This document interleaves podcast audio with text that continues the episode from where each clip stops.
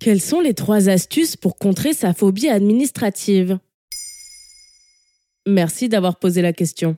En décembre 2021, un sondage réalisé par YouGov indique que plus d'un Français sur trois serait atteint de phobie administrative. Ce phénomène touche même 50% des 18-34 ans. Le terme de phobie administrative vient d'un incident politique datant de 2014. Mediapart révèle que le ministre de l'économie et des finances du gouvernement Hollande, Thomas Thévenoud, ne payait plus ses impôts depuis plusieurs années. Il est le premier à invoquer le terme de phobie administrative pour expliquer cette fraude. Ce dernier dépose même l'expression en tant que marque verbale auprès de l'INPI, l'Institut national de propriété industrielle. Les Français se le sont rapidement appropriés, mais il existe quelques méthodes afin de s'en détacher le mieux possible.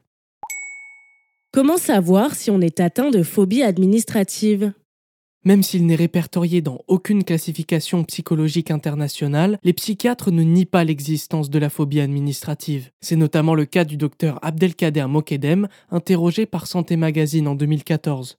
L'angoisse face aux affaires administratives peut être le symptôme de différents troubles psychologiques. Le plus médiatisé est la procrastination, à savoir le fait de repousser une tâche, quitte à mettre en danger sa vie professionnelle, personnelle ou sociale. Dans les cas les plus graves, ce trouble attaque les fonctions cognitives, ce qui entraîne une perte de réalité. La personne adopte des difficultés de discernement et a besoin d'aide pour effectuer même les tâches les plus simples. Si vous faites partie de cette catégorie, alors vous êtes sûrement atteint de phobie administrative. Et c'est la première étape pour s'en défaire. Souvent, en psychologie, pour soigner un trouble, il faut d'abord être conscient qu'on en est atteint.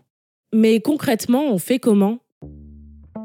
En 2019, le ministère de la Transformation et de la Fonction publique publie un guide pratique, Vaincre sa phobie administrative grâce aux sciences comportementales. Le gouvernement propose de réduire l'angoisse des usagers en 15 étapes. D'abord, réduire la quantité d'informations au strict minimum en allant à l'essentiel. Par exemple, il existe des résumés simples permettant de mieux comprendre les démarches à suivre en cliquant sur En savoir plus sur les sites administratifs. Ensuite, il recommande de rédiger simplement sujet, verbe, complément, de réduire les obstacles le plus possible en automatisant au maximum ses démarches et en utilisant toujours les mêmes informations, et de rendre l'information saillante en la mettant en gras dans votre mise en page par exemple. Et si ça ne suffit pas? Bien que la phobie administrative ne soit pas mentionnée comme une pathologie psychiatrique, une prise en charge est possible. C'est d'ailleurs ce que recommande le docteur Abdelkader Mokedem. S'il s'agit d'une psychopathologie lourde, il faudra une prise en charge pluridisciplinaire avec différents intervenants, médecins, psychologues, assistantes sociales. Pour un trouble psychologique moins sévère, une prise en charge ambulatoire est suffisante afin de mobiliser le patient. Voilà quelles sont les trois astuces pour contrer sa phobie administrative.